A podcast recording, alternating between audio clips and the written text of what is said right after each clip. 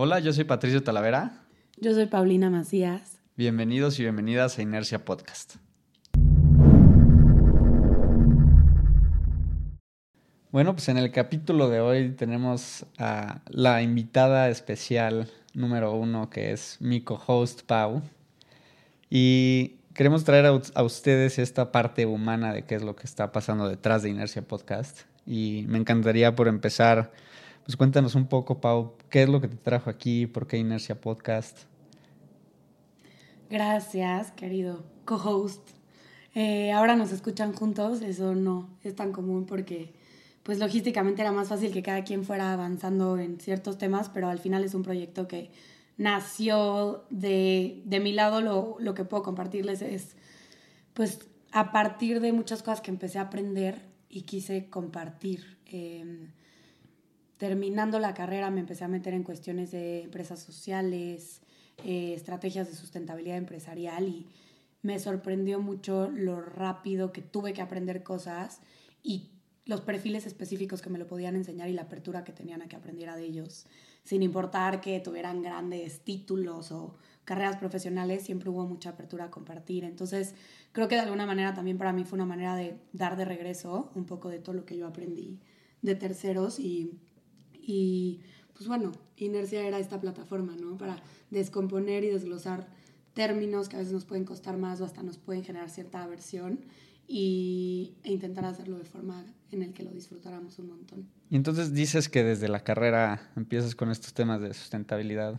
¿Qué fue lo que te llamó? O sea, ¿por qué, por qué decidiste tomar ese camino?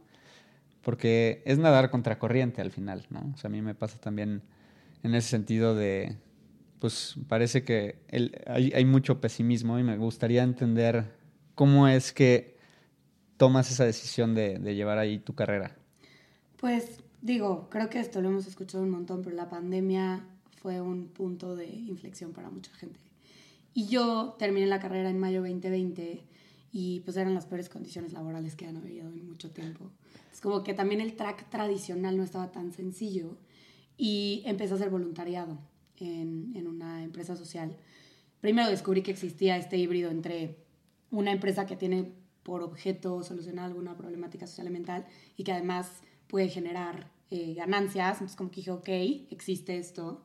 Pero luego como que todo lo demás se empezó a sentir muy vacío. O sea, como que regresara, y tuve una oferta de regresar a una multinacional eh, grande en cuestiones de logística y así, pero híjole, qué flojera me da. O sea, en realidad decía que esto es lo que voy a hacer y ya. O sea, mis ocho horas, diez horas diarias a veces, esto es lo que van a generar. Y, y la pandemia también hizo que yo viera como la fragilidad del mundo pero al mismo tiempo la capacidad tan grande que tenemos de solucionar cosas si somos lo suficientemente empáticos y abiertos. Entonces creo que a partir de esa perspectiva un poco de qué es importante y qué no, asignarle diferentes pesos a las cosas, voy viendo esa oportunidad y la verdad es que en el momento en el que dije, esto es lo mío y a lo mejor esto ya está muy eh, energético y demás, pero en el momento en el que manifesté un poco como, aquí es en donde me quiero quedar, las siguientes ofertas ya fueron todas alineadas a que hiciera algo así. Y ahí empezó el aprendizaje en friega, porque obviamente se esperaba de mí muchísimo y yo ni había estudiado eso ni tenía experiencia en eso. Entonces fue como, pues vas. Me voy a regresar un pasito antes, antes de, de ir a esa, esa parte de, de tus nuevas ofertas laborales, pero porque es algo que he escuchado de esta crítica al voluntariado en las universidades, al voluntariado que tenemos eh, las personas. Nuestro primer acercamiento es en la universidad y quería preguntarte, porque dices esta empresa social, pero cuéntanos un poquito más de, de, cuál fue esta experiencia que te hizo como abrir ese panorama de voluntariado y, y qué era esta empresa social, o sea, qué, cuál era tu rol en esta empresa. Pues mira, yo en febrero de 2020 estaba trabajando en una empresa que vendía CRMs y estaba súper cansada y odiaba mi chamba. Entonces decidí renunciar porque además pues creo que en ese momento también yo asumía que iba a ser muy sencillo encontrar otro trabajo. Entonces renuncio y eh, hice un webinar con una amiga en el que pues cuando empieza la pandemia y todo el mundo empieza a quedarse sin trabajo y demás, nos dimos cuenta y seguro todo el mundo lo vio que en LinkedIn veías, no sé, X vacante y veías 2.500 aplicaciones. Era como, ¿cuándo en la vida van a ver mi CV? Y eh, una de mis mejores amigas y yo estábamos muy frustradas por no tener trabajo porque pues asumíamos que saliendo de la carrera luego luego tienes 10 ofertas y tú escoges y demás y fue exactamente lo contrario. Y empatizamos mucho con, si tú y yo estamos así de frustradas, imagínate lo frustrada que está una mamá o un padre de familia que tiene dependientes económicos, ¿no? Entonces, ¿qué podemos hacer? Y empezamos a diseñar un CV interactivo que de alguna manera era como un video de todo lo que tú ponías, no sé, participé en tal conferencia y entonces si escaneabas un QR veías en video todo en vivo lo que ahí estabas poniendo. Entonces, de alguna manera era como hacer que tu CV resaltara de la multitud y pudieras tener más oportunidades de obtener una chamba. Entonces, creamos como que toda una masterclass de cómo hacerlo y se hizo un webinar gratuito con posibilidad de donación. Y entonces, esa posibilidad de donación, lo que queríamos era que fueran despensas para familias que, que las necesitaban y buscamos una ONG en ese momento a quien dar el dinero y nos topamos con, con Pimo, que justo es una empresa social que conecta causas sociales con fondeo y, empresas. Entonces, recaudamos muchísimo dinero, al final recaudamos cerca de 40 mil pesos con ese webinar y más cuando consideras que era un tema voluntario, la donación nos llamó mucho la atención, como que la solidaridad de la gente. Y terminó el webinar y como que dije, quiero seguir aquí generando este tipo de, resultados. Entonces hablé con la founder de Pimo, que ahora es gran amiga mía, y le dije, quiero trabajar contigo, o sea, ¿qué onda esto que están haciendo? ¿Cómo funciona? Dijo, va, pero no tengo vacantes, puede ser voluntaria. Y yo, pues va. La verdad todo se alineó porque estaba recién egresada, encerrada, con muchas ganas de construir, pero poco para dónde. Y mm, empecé con ella y fui voluntaria un año. El segundo año ya tenía una posición pues como pro bono, pero sí había ahí como que cierta cuota de recuperación y demás, pero lo que a me dijo fue, lo que tú sabes de ventas, hay que traerlo acá. Y obviamente choqué con varias cosas que yo traía ya como, no sé, o sea, a lo mejor no, no involucraba tanto temas de impacto o, o humanos en mis ventas, pero aprendí muchísimo y estuve como coordinadora de relaciones públicas eh, al final dos años ahí hasta que pues ya llegó la nueva oportunidad laboral y, y, dejé esa parte. Pero creo que el tiempo que tú le puedas dar a alguien cuando ves que genera este tipo de valor y por eso a mí como que cómo funciona ahorita eh, a nivel universitario el servicio social, siento que mucha gente se frustra o no lo quiere completar porque a veces son proyectos muy desconectados con lo que tú sabes o lo que tú puedes generar de valor a la, a la fundación, por así decirlo, versus buscar algo en lo que tú eres bueno y donar tu tiempo y ver los resultados, ¿no? Entonces, pues es, así fue como estuve ahí. Claro, pues qué, increíble este primer acercamiento pues, a, lo que hoy se conoce como el cuarto sector, ¿no? Pero no me queda más que este, preguntarte, dices que estando como en, en, este nuevo movimiento, te llega una oferta de una multinacional y es algo que nos pasa a muchos, que, que es una constante barrera, ¿no? Que es ¿Por qué pudiendo estar en X empresa o Y empresa, eh, quizá con una perspectiva económica que representa una oportunidad mayor, te irías por algo que te apasiona más y te llama el corazón? O sea, cuéntame un poco cómo es esa decisión, porque claro que es una barrera que todos en este sector en algún momento te enfrentas, ¿no? Sí. Pues sabes que creo que creo que todavía no hemos hablado de eso tanto, pero este tema de las nuevas generaciones y lo que las les importa y les las mueve. Creo que yo ya fui víctima de esa como retención laboral por estar conectada con tu propósito y de alguna manera sí era una mejor oportunidad. Y, y no tanto de forma inmediata, ¿no? Como lo que voy a ganar más estando allá que acá, sino la seguridad o certeza de que hay crecimiento, de que vas a escalar, de que tienes un seguro de ahorro, un, ya hmm. sabes, todos vales de despensa, lo que quieras, pero de verdad como que yo dije, no puedo con la idea de que si voy a trabajar el 70% de mi vida, esté destinando mi tiempo, que creo que también la pandemia hizo ver que el tiempo es valiosísimo, y mi potencial algo que no me llena. Entonces, de alguna manera sí me pesó más y creo que siempre decimos, ¿no? Según el estudio de McKinsey, la generación Z y los millennials, eh, justo el 90% decidiría sobre una carrera profesional que tenga un propósito, lo que sea que eso signifique para cada quien, versus seguridad en cuestión de crecimiento. Pero para mí yo lo viví. O sea, de verdad dije, y, y es más, o sea, a mí me sorprendió un montón, pero obviamente la gente que te quiere por lo general, pues va a velar por tu seguridad. Entonces casi todas las recomendaciones eran como, no, pues es que mira, estamos en pandemia, o sea, como que conviene más que tomes algo que, que no va a desaparecer, ¿no? Versus estar en un lugar que en una de esas ya, bien gracias, pero ahí sí escuché muchísimo como que a mí misma y dije, no, y neta, mejor me quedo.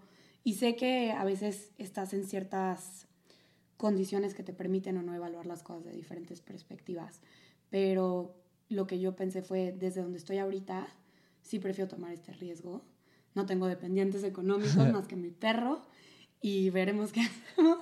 Pero no, o sea, dije, no me hace sentido. No importa, la certeza que me dé esa chamba no me va a hacer feliz. Entonces dije, no me voy. Ahorita que dices lo del tiempo, a mí siempre me ha gustado ver el tiempo como el recurso más escaso que tenemos los seres humanos, porque si algo vamos a querer más siempre, es tiempo para hacer las 10.000 cosas que traes en la cabeza de me gusta, tengo este hobby, o, o quiero este trabajo, o quiero este viaje, o y siempre va a faltar el tiempo, ¿no? Y qué, interesante ver cómo, cómo tú lo comentas de esa perspectiva.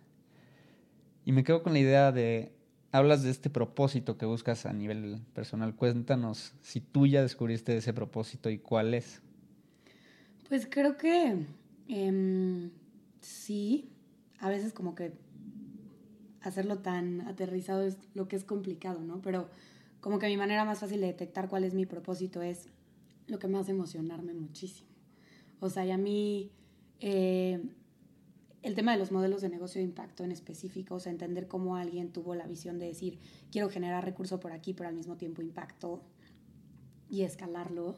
O sea, yo escucho, no sé, eventos en los que hemos estado juntos, pero los, el, el demo day, ¿no? Y escuchas el pitch de emprendedores sociales y me vuelve loca porque yo al final creo que sí definitivamente necesitamos empresas y por supuesto que somos generadores económicos y es bien relevante que se, exista desarrollo, crecimiento económico, pero el cómo o el hasta qué punto o, cuál es nuestro marco de referencia o nuestros límites es bien importante. Entonces creo que a mí el tema de eh, enseñar un poco lo que he aprendido, compartir y ver cómo alguien genuinamente quiere pivotear en lo que está haciendo o generar algo desde cero que dé solución a algo más es de las cosas que más me emocionan, ¿no? O sea, sé que es súper cliché, pero que me hace sentir muy viva, o sea, muy en el momento. Y es como, guau, que descubrieron esta problemática, no sé, de desperdicio de alimento y a partir de ahí generaron un emprendimiento increíble, ¿no? O sea, es como, guau. Entonces yo creo que va por ahí. Em, pero, pues, no sé, me gustaría hacerte unas preguntas yo también a ti. si se puede. Claro, no, pero me gustaría hacerte una última.